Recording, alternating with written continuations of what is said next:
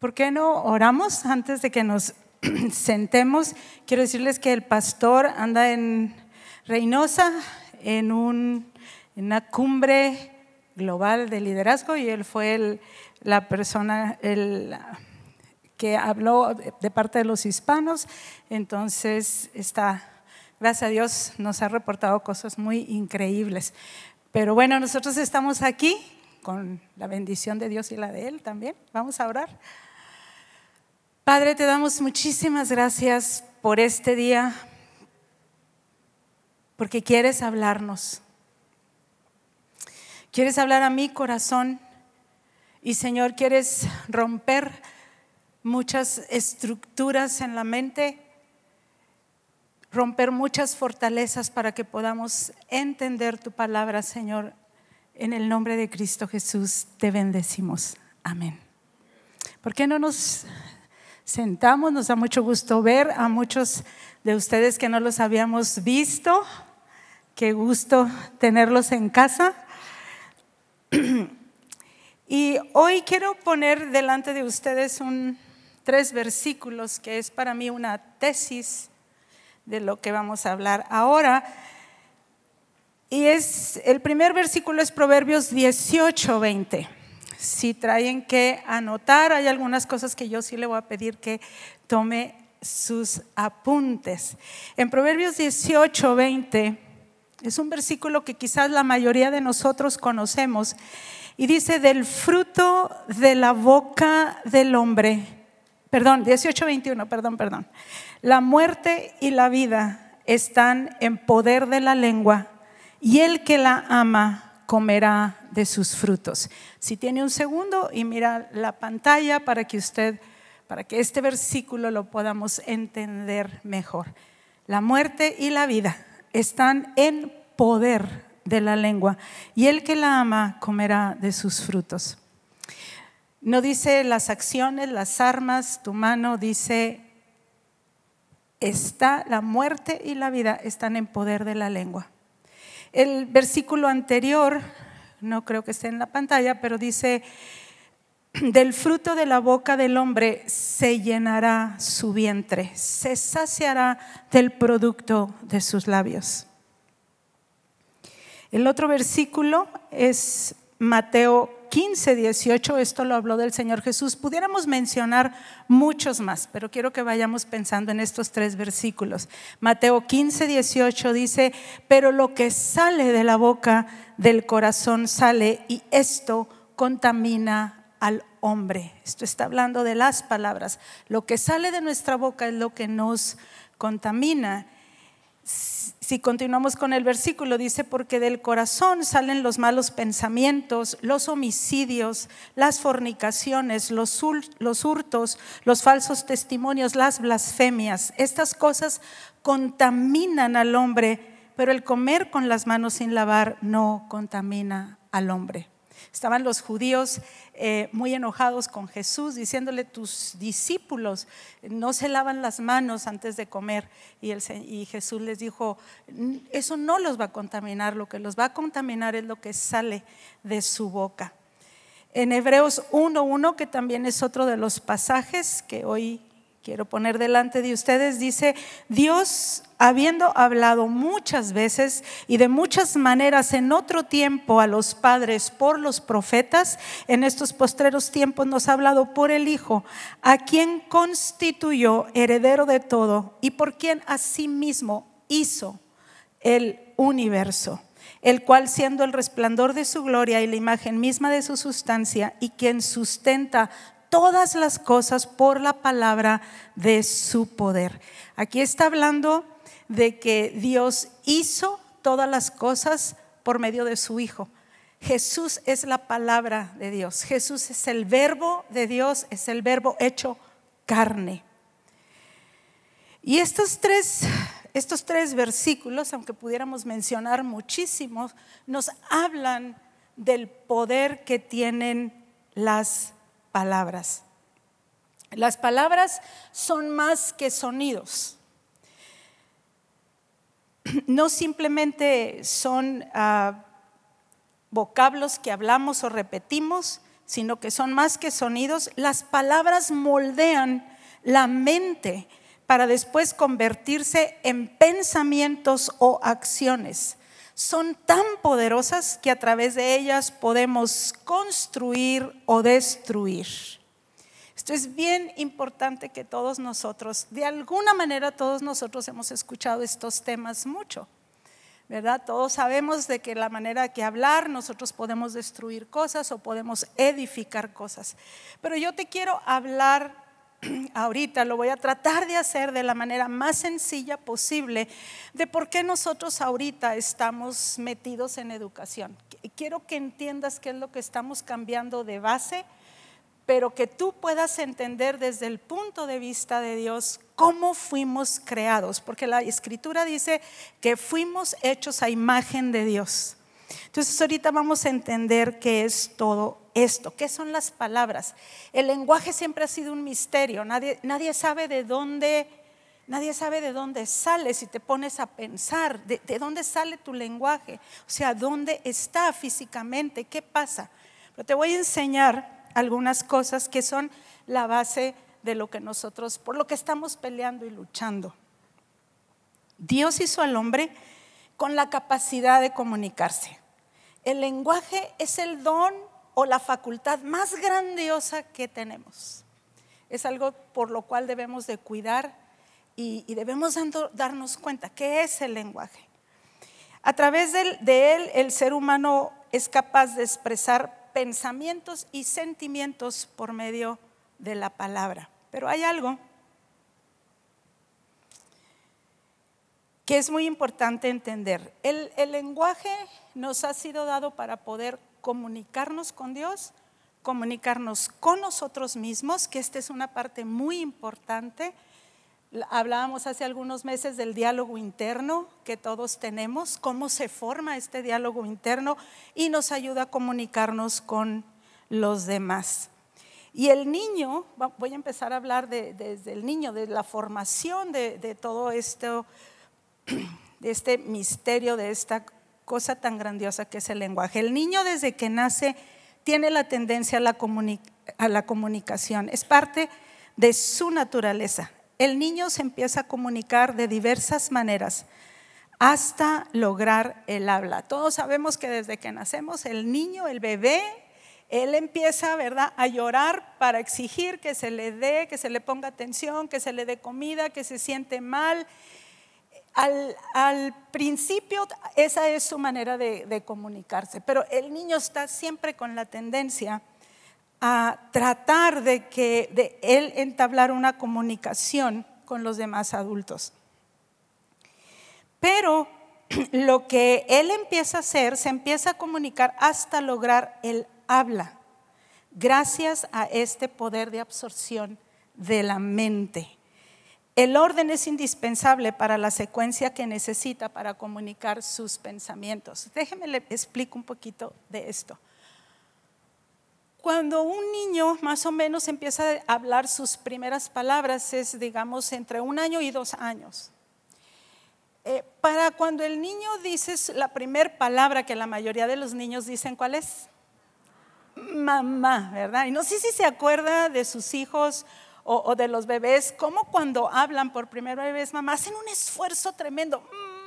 Mamá. ¿verdad? Y todo, ni siquiera nos damos cuenta del esfuerzo que el niño está haciendo. Ok, el niño no repite una palabra. El niño para hablar, y es, y es la mayoría como las palabras se forman en nosotros, el niño aprende el concepto de mamá. El niño sabe que esta persona que viene cuando, cuando Él tiene hambre y lo alimenta, que viene y lo abraza, que viene y lo consuela, que viene y lo cambia, que viene y tiene una relación con Él tan completamente diferente a las demás personas, a esa persona le va a llamar mamá, porque aparte nosotros le estamos diciendo que es mamá. Entonces, no es una palabra así este, al azar, es algo donde Él está este, aprendiendo el concepto. La mayoría de las cosas los niños así lo empiezan a aprender. Es el concepto de las cosas. Por eso es tan importante que, los adultos pongamos mucha atención o hablemos a los niños de una manera clara. En 1950, Noam Chomsky, un lingüista, descubrió, hizo un descubrimiento muy extraordinario para educación, para la formación de los seres humanos. Él descubrió que todos los idiomas del mundo tienen la misma estructura gramatical, que solo es cuestión de agregar palabras y el lenguaje está ahí. O sea, el chino, el, el hebreo, el tarahumara, el español, todos los idiomas tienen la misma estructura gramatical. Todos están, los idiomas están compuestos por oraciones y usan las mismas categorías gramaticales, es decir, todas tienen sustantivos, todas tienen verbo, todas tienen pronombres, artículos, adverbios, adjetivos, etc. Y todo esto, la gramática, es lo que hace muy creativo al lenguaje. Ahora, déjeme le hablo porque le estoy hablando de todo esto. Ahorita, ahorita voy a entender un poquito más, quiero que me tenga paciencia. Pero nosotros venimos culturalmente de una ignorancia muy fuerte sobre lo que es el lenguaje y lo que afecta el lenguaje y el proceso de aprender un lenguaje. Entonces, yo no sé si se acuerda en la escuela, y yo todavía a veces ahora le pregunto a los niños, ¿cuál era la clase más aburrida de todos? ¿El lenguaje? ¿Qué cosa tan aburrida el vocabulario? ¿Qué, qué cursi los poemas? Este, y vamos a aprender de otras cosas, pero eso qué aburrido. Es más, ahorita quitaron la gramática de, de, lenguaje. Ahorita enseñan de una manera, o sea, ni siquiera entiendo, pero nos quitaron la gramática.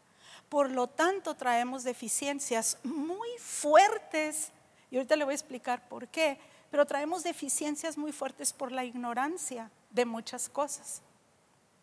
Es un proceso aprender el lenguaje. No crea que nada más es usar palabras. Para la formación de tu pensamiento de las palabras, eh, no, se los voy a decir ahorita porque eso es para maestros, pero eh, es todo un proceso donde se incluye, donde se incluye para aprender bien el lenguaje, se incluye, por ejemplo, la poesía. Es indispensable leer poesía. Yo no entendía, es indispensable leer ciencia ficción. Y usted dice, ¿qué tiene que ver la ciencia ficción con desarrollar el pensamiento? Bueno, es indispensable la imaginación para todas estas cosas, pero la gramática es indispensable para que usted se pueda comunicar de una, usted y yo nos podamos comunicar de una manera creativa. Existen, bueno, un niño de dos años empieza a hablar y él puede encontrar qué verbo va con el sustantivo y luego logra la entonación. Esto es un milagro muy extraordinario. Es bien importante que los papás estemos muy pendientes, muy claros en las palabras que nosotros le estamos enseñando a los niños. Ahora, aquí es donde viene lo interesante. Existen dos centros esenciales para el lenguaje. Uno es el receptivo, que es el oído, y el centro traductor para la producción del lenguaje, que es el habla. Dos cosas, el oído y el lenguaje. En el oído, cuando empezamos a oír sonidos, el sonido entra por el oído medio.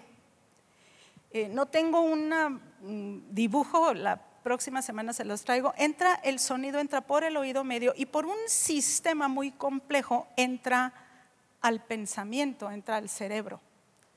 Ahí empezamos nosotros a formar, a clasificar cosas que a veces no entendemos. El cerebro es una maravilla. Y luego el centro del habla es, se le llama el centro traductor para la recepción del lenguaje. Y aquí se da el centro del motor de la palabra. Para poder articular una palabra, un niño tarda dos años en hablar para que pueda decir una palabra implica toda una coordinación fina. Se cree que intervienen más de 100 músculos para poder decir una palabra. Es una rapidez impresionante que alguien pueda decir una palabra. Yo sé que lo hacemos en automático y no estamos conscientes de esto, pero tiene que ver todo lo que es el, eh, las fosas nasales, el paladar, todo el sistema respiratorio, la clavícula. Es muy importante en, el hablar, en el comunicar, porque es lo que sostiene eh, todo los pulmones, etc. Y cuando, cuando aprendimos todo esto, hay muchas cosas que yo, pues nos maravillamos. Les contaba que nosotros tuvimos una experiencia con, con mi nieto Matías porque él estaba mal del paladar. Yo nunca me imaginé que el paladar era esencial para que un niño pudiera hablar bien. Y, este, y fue, estuvimos tratando, pero él batallaba mucho para hablar, pero no solamente es porque batalles hablar, sino porque tu cerebro está batallando para pensar.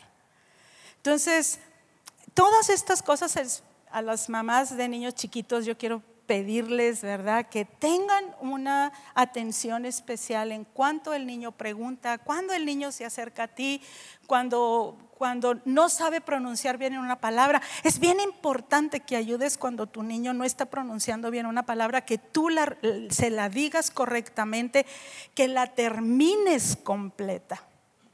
Pero mire, esto que que es bien interesante y así nos creó Dios. Lo hizo Dios con un propósito.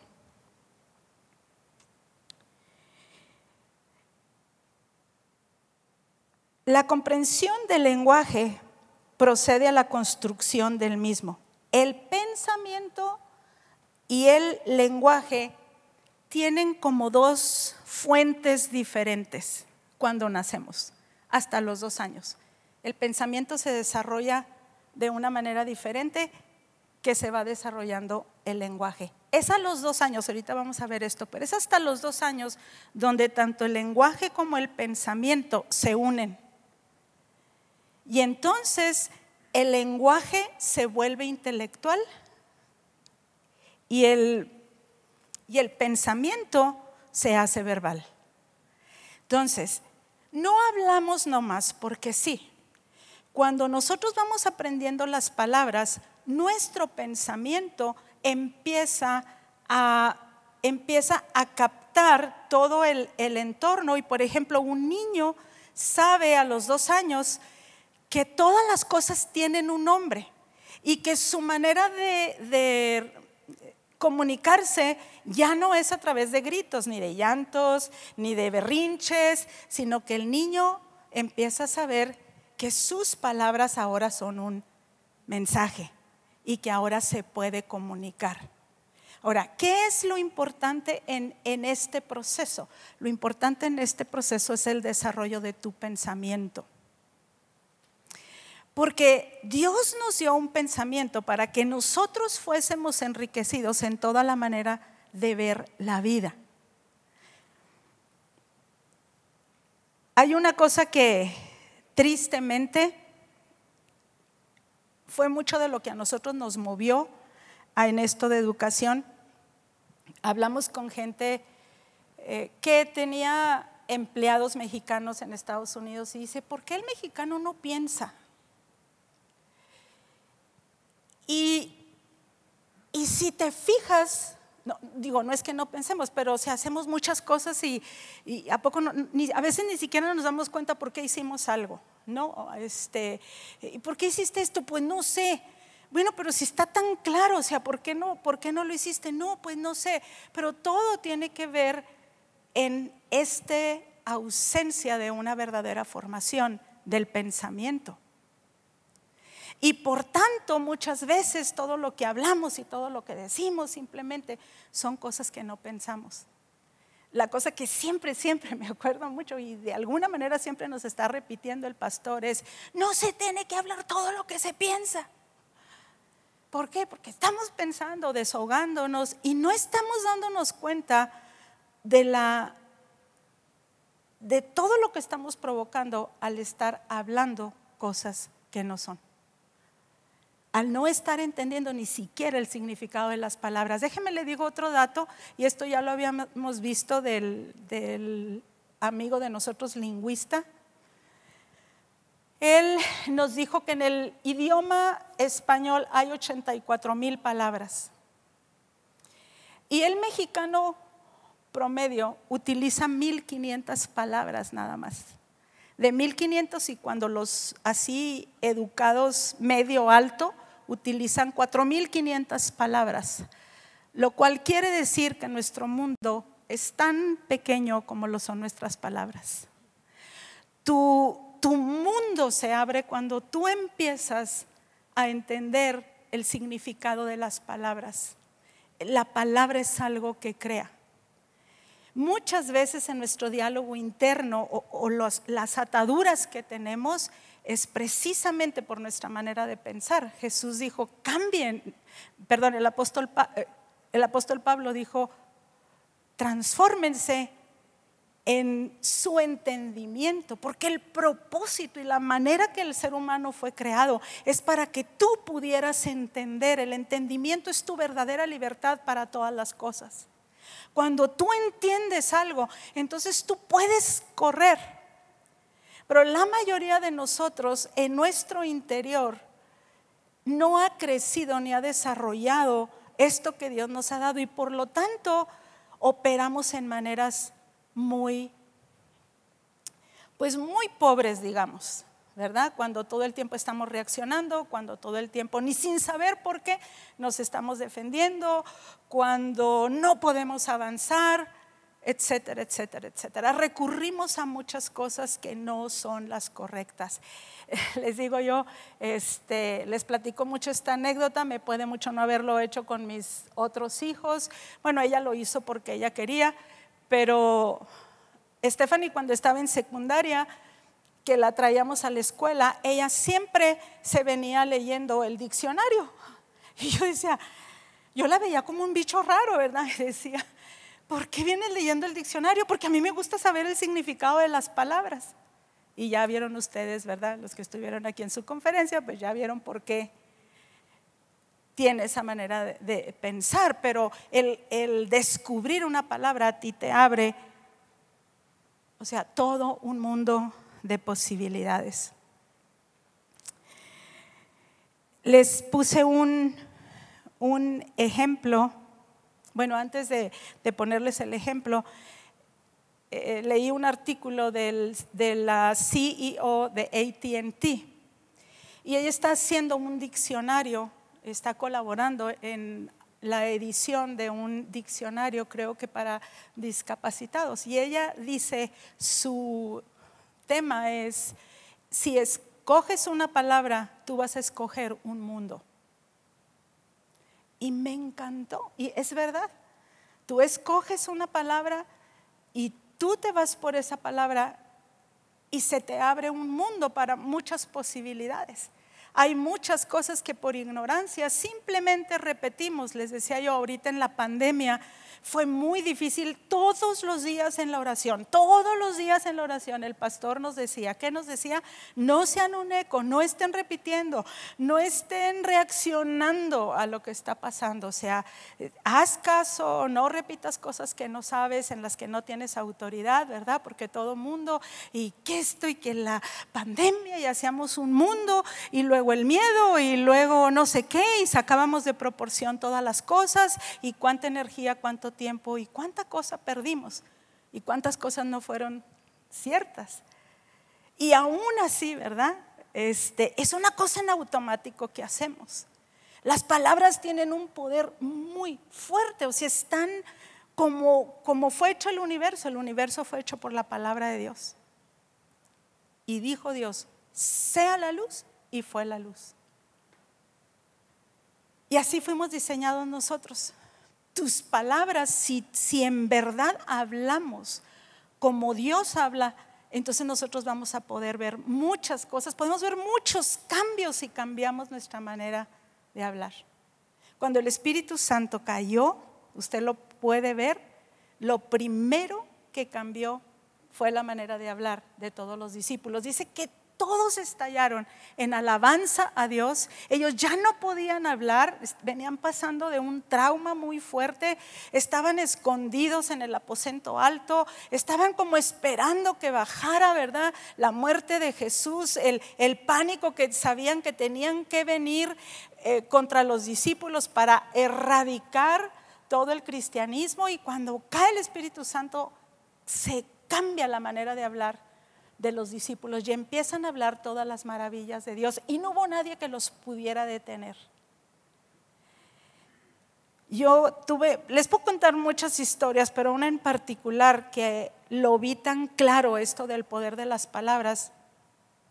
Tuve una experiencia donde una persona empezó a, obsesionarse tanto con su negocio y no le empezó a ir muy bien. Y empezó a, no, es que no, es que no, no tengo, no tengo, no tengo, no tengo. Y era lo único que había. Entonces su familia lo único que oía era, no tengo, no hay, pues está en crisis el, el negocio, etcétera, etcétera. Y pasó una serie de cosas muy duras, pero cuando pudimos ir y ver, que tuve la oportunidad de ir y ver el negocio, el negocio sí tenía cosas. Y es tan fuerte porque tú y yo nos tenemos que detener y decir en dónde nos volvemos obsesivos. O por qué nos volvemos obsesivos. O por qué reaccionamos a ciertas cosas. Siempre es a donde tú y yo tenemos que recurrir. Yo se los he dicho, yo soy una persona que soy muy nerviosa, muy miedosa. No parece, ¿verdad? Parece que yo soy toda poderosa, pero no es cierto. Y, yo, pues obviamente para mí es muy importante si mi marido me dice, así se va a hacer y siempre le digo, Dios te dijo sí y, yo entro, ¿verdad? Yo busco también al Señor, pero eso a mí me da mucha seguridad, pero, pero le hago la vida muy interesante en lo que en lo que pasa el proceso este, hasta que empecé a pensar por qué, o sea, por qué reacciono así, cuál es a lo primero que yo reacciono. Y yo lo primero que yo reacciono es con miedo. Y, si pasa esto, y si pasa el otro, y si aquí, y si allá. Entonces en ese momento yo sé que yo tengo que luchar contra el temor, pero me tengo que callar la boca. Porque más fuerte voy a hacer aquella cosa o, voy a disminuir las cosas o voy a empezar a crear cosas que no son. Porque nuestras palabras tienen mucho poder. Y el Señor quiere que cambiemos y darnos el entendimiento que Él tiene. La escritura dice que nosotros tenemos la mente de Cristo. Cuando nacimos de nuevo, todo es vuelto a su estado original y empezamos, no a la mente, no a la mente carnal. ¿Cuántos de nosotros pensamos, ay, yo tengo la mente de chorlito, no, pues yo no aprendo nada. Y, y, todas esas mentiras, pero bueno, si usted se creyó esas mentiras, la escritura dice que tenemos la mente de Cristo, los que hemos creído en Jesús. ¿Qué quiere decir? Que con esta mente usted empieza con todos sus procesos mentales a cambiarlos y estar de acuerdo con la escritura. La mayoría de las cosas que usted y yo vamos a encontrar en la palabra va a ser el efecto de palabras, el efecto del chisme. La Biblia dice, ¿verdad? Y somos en nuestra carne, todos somos chismosos. Dice la Biblia que es como un bocado suave que se te mete, oyes un chisme, estás muy ocupado y oyes el chisme y hasta te cambias, ¿verdad? Entonces, ¿cómo? Y luego, ¿qué pasó? Y esto y el otro. Y, y, nos encanta informarnos. Pero si tú supieras lo que dice la Biblia del chisme, en Levítico, en Levítico 19, el, precisamente el pasaje que Stephanie nos estaba hablando, como el, como el dijo, ¿cómo dice? Es el capítulo de la adoración. Dice, no andarás chismeando entre tu pueblo. No atentarás contra la vida de tu prójimo. Yo, Jehová. Chismear es atentar contra la vida de tu prójimo. así de fuerte, así de fuerte. Porque no sabes si es verdad. Alguien te aseguró algo y, esto lo hemos dicho y ustedes lo saben, ¿verdad? Y lo hemos dicho muchas veces, me costó mucho trabajo aprenderlo, pero este, usted quiere ver al pastor enojadísimo y de veras sí se enoja. Y se enoja, se enoja. Hable usted mal de gente. En la mesa, cuando nosotros hablamos, y fíjate que este que el otro, muchas veces agarró el teléfono y me decía, toma por favor, ¿quieres hablarles a esa persona para que se lo digas? Y al principio se me hacía muy exagerado hasta que después entendí. Porque la escritura dice, ve y habla con tu prójimo. Ve y dile, esto está mal. Pero no lo andes contando. Hay tantas cosas que nos han arrastrado a todos a creer mal de gente y fue la mentira más grande que jamás nosotros hayamos escuchado. Nada cierto. La mayoría de los, ¿cómo se dice? De los dramas Ay, porque el drama en mi casa. Yo le digo a mi marido, ¿por qué todas las mujeres sí pueden hacer drama y yo no? No puedo hacer drama. A mí no me gusta el drama, está bien. El drama crea exageraciones. Las exageraciones son mentiras.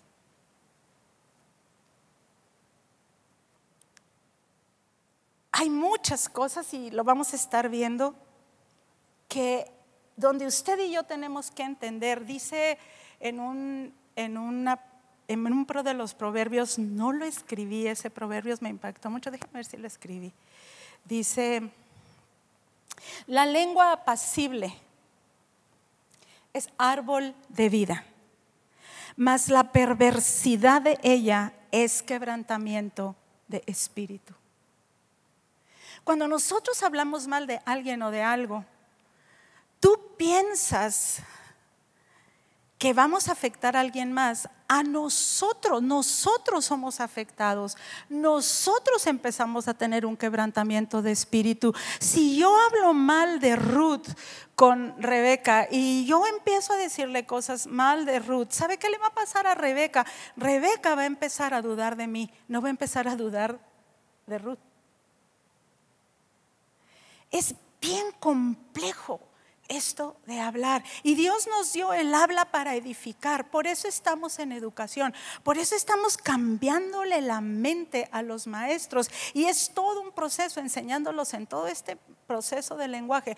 Porque nosotros queremos una nación que sabe pensar, que sabe entender y que sabe escoger. Es inmensa la tarea que tenemos por delante, pero esto es lo que estamos haciendo también en la iglesia. Cuando nosotros entendemos, nosotros podemos cambiar muchas cosas. ¿Cuántas cosas hay eh, para cambiar simplemente? Les digo yo porque no sé, esa es la palabra que yo oía de chiquita, no. ¿Cómo eres malcriada? Pues sí, porque estamos malcriados, ¿verdad? Este, pero estamos oyendo algo. Es que es clave para tu fe, que es clave para tu vida y la mía, que es clave para todo.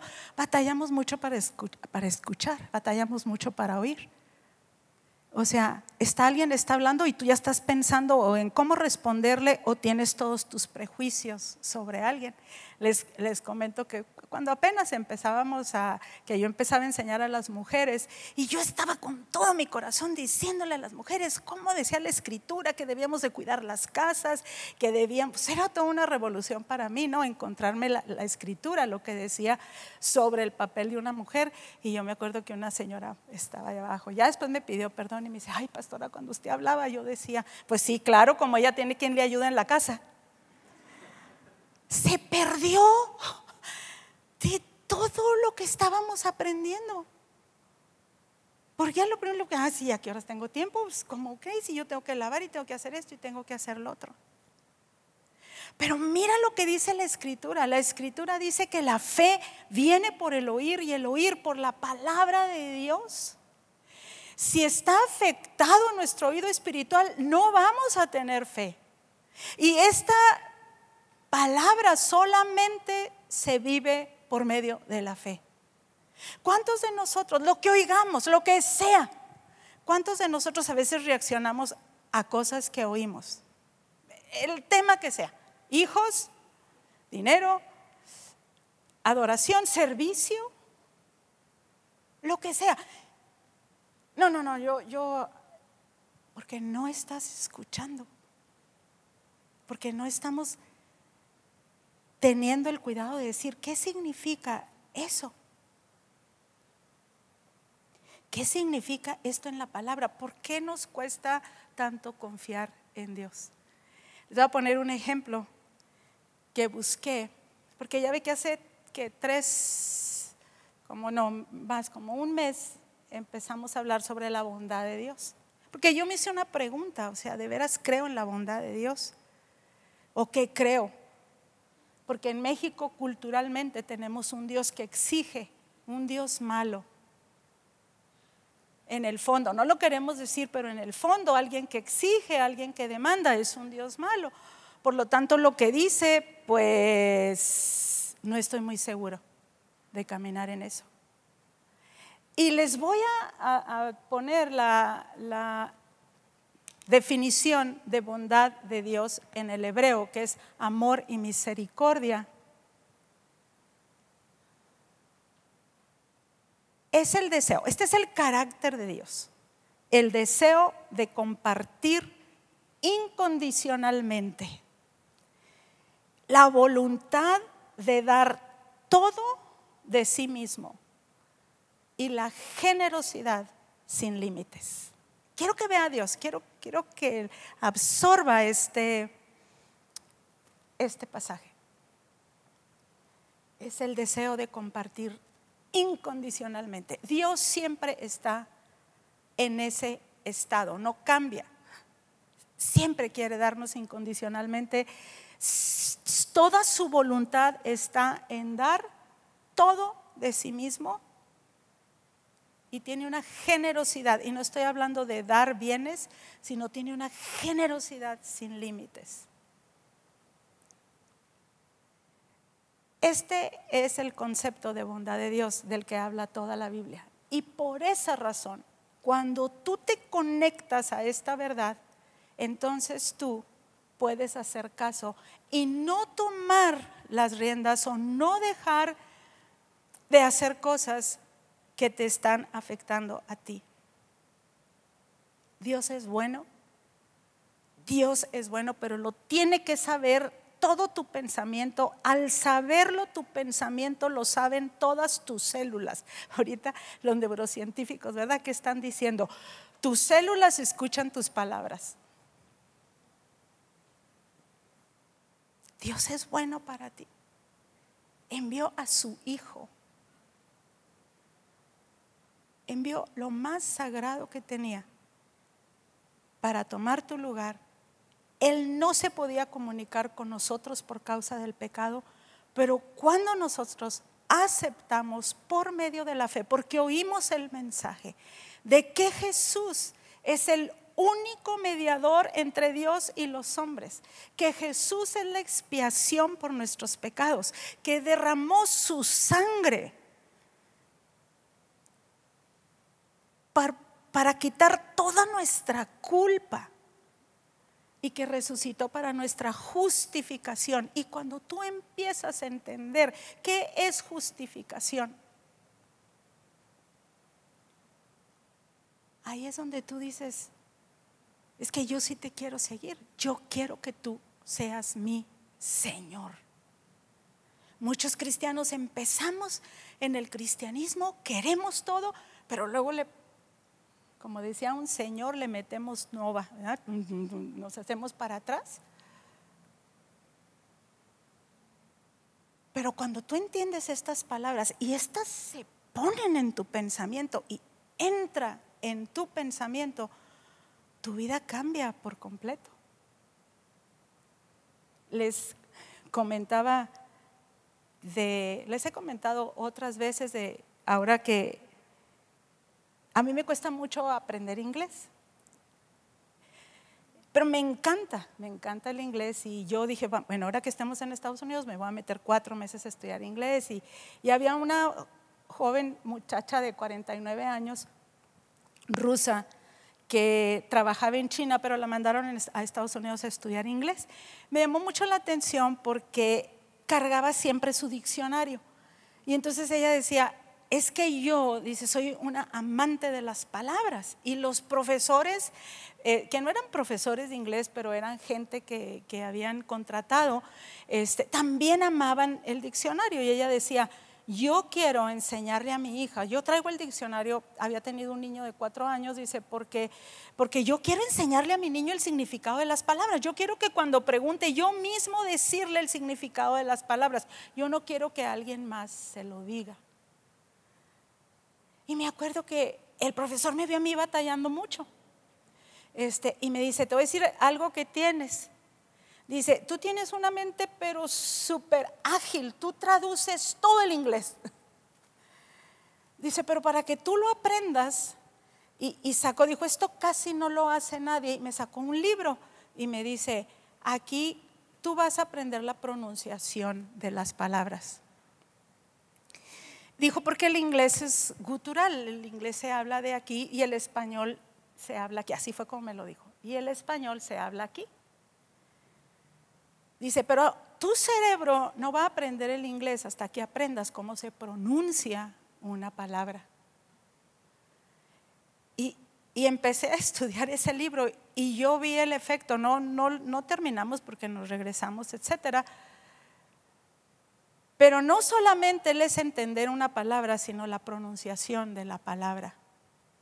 Por eso es tan importante, y esto, esto es algo que trabajamos este, con, todos los maestros que esperemos en Dios y nos dé la gracia de, enseñar y ayudarles. Este, por ejemplo, es el, hablar todos en, ¿cómo se llama esto? El hablar todos juntos en voz alta. Tiene un nombre. Bueno, cuando hablas, este, por ejemplo, un poema y hablas en voz alta y todos juntos, y una de las cosas que se desarrolla ahí es hablar correctamente. ¿Cuántos de nosotros no terminamos una palabra? O sea, y rápido queremos hablar y rápido queremos decir y, y no estamos permitiéndole a todo nuestro pensamiento, a todo nuestro cerebro desarrollar bien su pensamiento. Entonces, estamos en este proceso. ¿Y por qué te lo digo? Tú dices, bueno, yo ya no aprendí, yo he batallado mucho porque pues no fui formada así. Aparte, me metieron, ¿verdad?, a primero sin que tuviera la madurez de, ni siquiera hice kinder, este, no tenía la madurez, siempre me esforzaba mucho por aprender cosas, etcétera. Pero sin embargo, nosotros tenemos la oportunidad de ser totalmente diferentes y caminar en la estatura del varón perfecto. Nosotros tenemos la mente de Cristo. Tu mente fue limpia de, las obras muertas simplemente, tu, tu conciencia. Pero ahora nos tenemos que conectar con lo que Jesús ha hablado, que es la palabra de Dios. Y yo les he dicho, o sea, estaba preguntando Herbert que, que quién se preocupa, ¿verdad? Yo, a las 2 de la mañana, a las 5 de la mañana, a las 3 de la mañana. Este, no me preocupo por el dinero, pero tengo mucha, ya es automática, ya este coraje me da, ¿verdad? Y lo único que me calibra, lo único que me calibra es, yo leo la Biblia y una palabra basta para calibrarme. Tu cerebro fue diseñado para ser calibrado por la palabra de Dios. Vamos a hablar de muchas cosas. Yo quiero que todos podamos ahondar en lo que es la queja, en lo que hace la queja, lo que hablar nomás por hablar, en soltar palabras, el no oír correctamente. Son mil cosas. Pero que tú digas, pero aquí puedo encontrar, aquí puedo encontrar la vida. Y no nomás la vida, aquí puedo encontrar la manera correcta y el diseño original de Dios en nosotros. Hay un versículo que de por sí es un, para que ustedes vean lo que hace el Espíritu Santo. En Primera de Corintios 1:10 Dice, os ruego pues, hermanos, por el nombre de nuestro Señor Jesucristo, que habléis todos una misma cosa y que no haya entre vosotros divisiones, sino que estéis perfectamente unidos en una misma mente y en un mismo parecer. Esto es el objetivo de Dios para la iglesia y esto es la cosa en la carne más imposible de hacer porque todos pensamos diferente. Ahorita si yo le pregunto a alguien qué está escuchando de lo que yo estoy diciendo, cada uno a lo mejor va a dar una interpretación diferente. Pero aquí dice, les ruego que hablen una misma cosa. Habla una misma cosa. No tú, ten tu lenguaje de, de esto, de alguien que te formateó, alguien que te dijo, etcétera. O sea, hablen una misma cosa tengan una misma mente, de donde sale nuestra boca, nuestra manera de hablar, porque tenemos la misma manera de pensar. Ahorita con, con, con los casos que están batallando con la salud, ¿verdad? Y que estamos la congregación orando, eh, por el hijo de Blasita, que bendito sea Dios, está recuperando, será un cuadro terrible, fue un accidente donde, sus pulmones se afectaron muchísimo, una hemorragia cerebral, más aparte quebraduras, pili también, etcétera, etcétera. Y todos, ¿verdad? Todos luego, luego hablamos y a veces queriendo animar, decimos muchas cosas. Este, y no, pero échale ganas y esto y el otro. Y a veces, ¿verdad? Como que complicamos más las cosas, a veces con las mejores intenciones en vez de ayudar y les dijimos a todas una cosa. Olvídate, sí necesitamos mucho la fuerza de la iglesia, la oración de la iglesia y estoy muy agradecida porque ellas han sentido el respaldo de la iglesia y sin la iglesia orando, pues francamente no, pero una cosa que cuando las cosas se ponen difíciles les dijimos, busque una palabra de Dios, una. Y de esa palabra, pase lo que pase, usted se va a agarrar. Eso lo aprendimos muy temprano en nuestra vida cristiana. ¿Qué te dijo Dios? Aquí está todo un libro. Dios, y, cuando estaba bien mal antier Blasita, y le dije, quiero, no quiero que haga nada, quiero que busque un rincón y quiero que vaya y busque una palabra del Señor. Yo le puedo decir muchas, pero, pero usted necesita una palabra del Señor. Gracias a Dios, ayer me habló y me dijo, estas son las palabras que el Señor me dijo. Dice, y ya desintubaron a mi hijo, el, pulmón está funcionando. Estoy, estaba muy contenta. Como le digo, es, la oración de la iglesia es muy importante y todo, pero tú y yo necesitamos oír a Dios. ¿Qué me estás diciendo, Señor, a mí? Nunca te va a decir quizás lo que tú esperas oír, pero siempre te va a dar mucha esperanza, aunque no te dé lo que tú quieras oír. A veces nada más escuchar, bástate mi gracia, porque mi poder se perfecciona en tu debilidad. Nada más, a veces eso nos basta para seguir. Entonces, hay una cosa que es indispensable para que cuando tú te conviertes, en Romanos 10, es indispensable.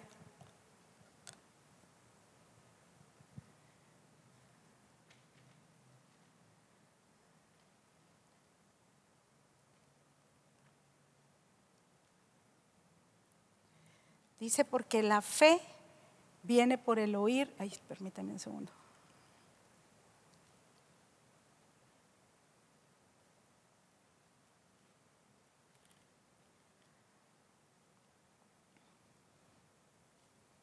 Diez, diecisiete. Así que la fe es por el oír y el oír por la palabra de Dios.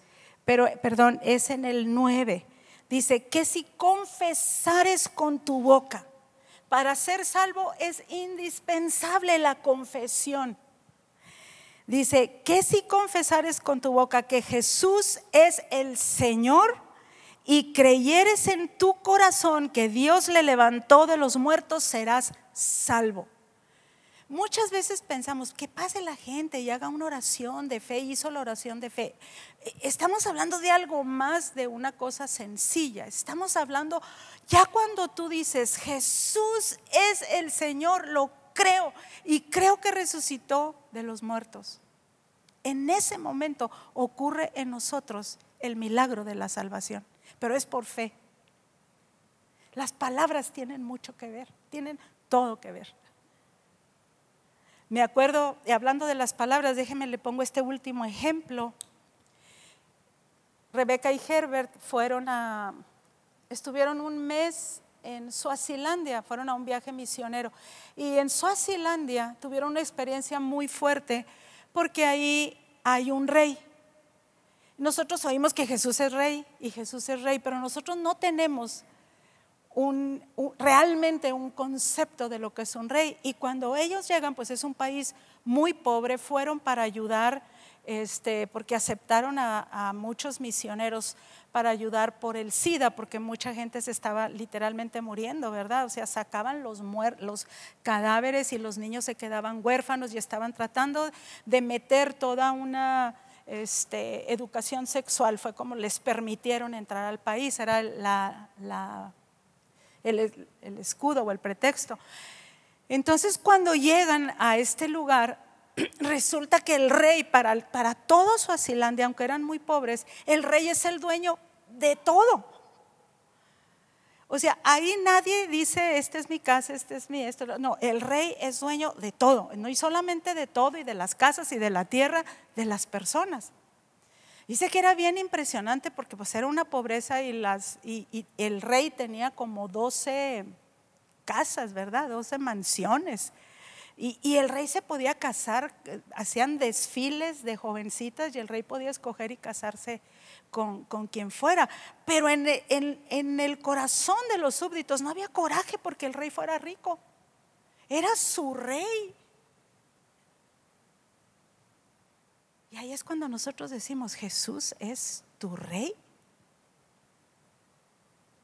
Eso es lo que dice aquí. Estoy confesando que Jesús es el Señor, que él es dueño de todo lo mío. Mi tiempo, mis afectos, mis bienes, todo. Entonces, este mundo de las palabras, este mundo tuyo, esta mente tuya puede ser abierta. Dios quiere eh, pensadores cristianos Dios quiere gente que se sepa comunicar con nuestros hijos, con nuestras familias, con nuestra pareja, llegar a los acuerdos por medio de sabernos comunicar. Tú tienes que entender cómo se comunica Dios. Tú tienes que saber que a la palabra de Dios, a ninguna palabra de Dios le falta poder para cumplirse estamos delante de la palabra que nos ha sido dada si tú la tomas, si tú vives bajo ella. Y Dios quiere que lo descubramos. Aquí está todo.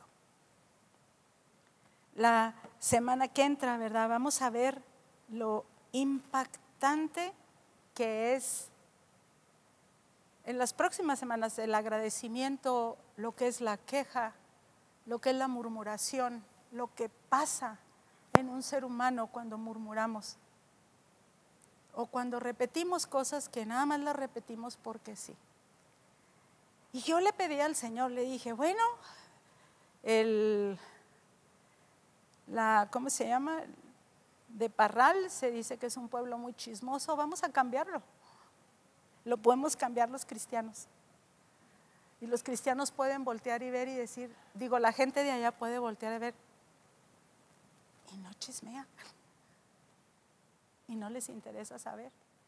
Y toda esa energía la usan en lo que lo deben de usar, en producir, en crear, en hacer cosas diferentes. ¿Qué les parece? ¿Qué les parece tapar los oídos a lo que oímos? A ocupar nuestro tiempo.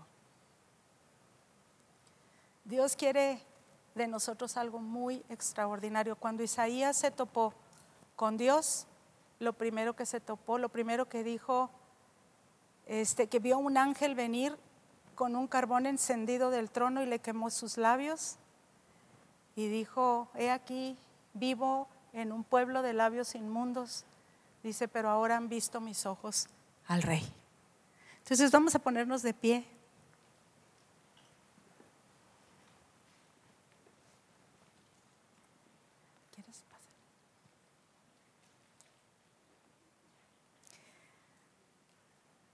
¿Puedes cambiar?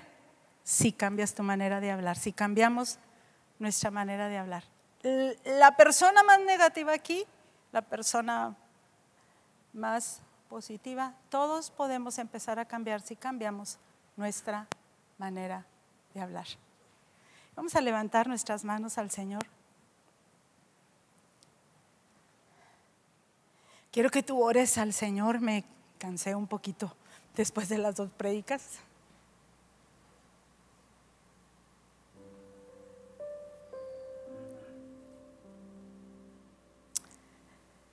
Señor, tú dices que nuestras armas son poderosas en Dios para la destrucción de fortalezas.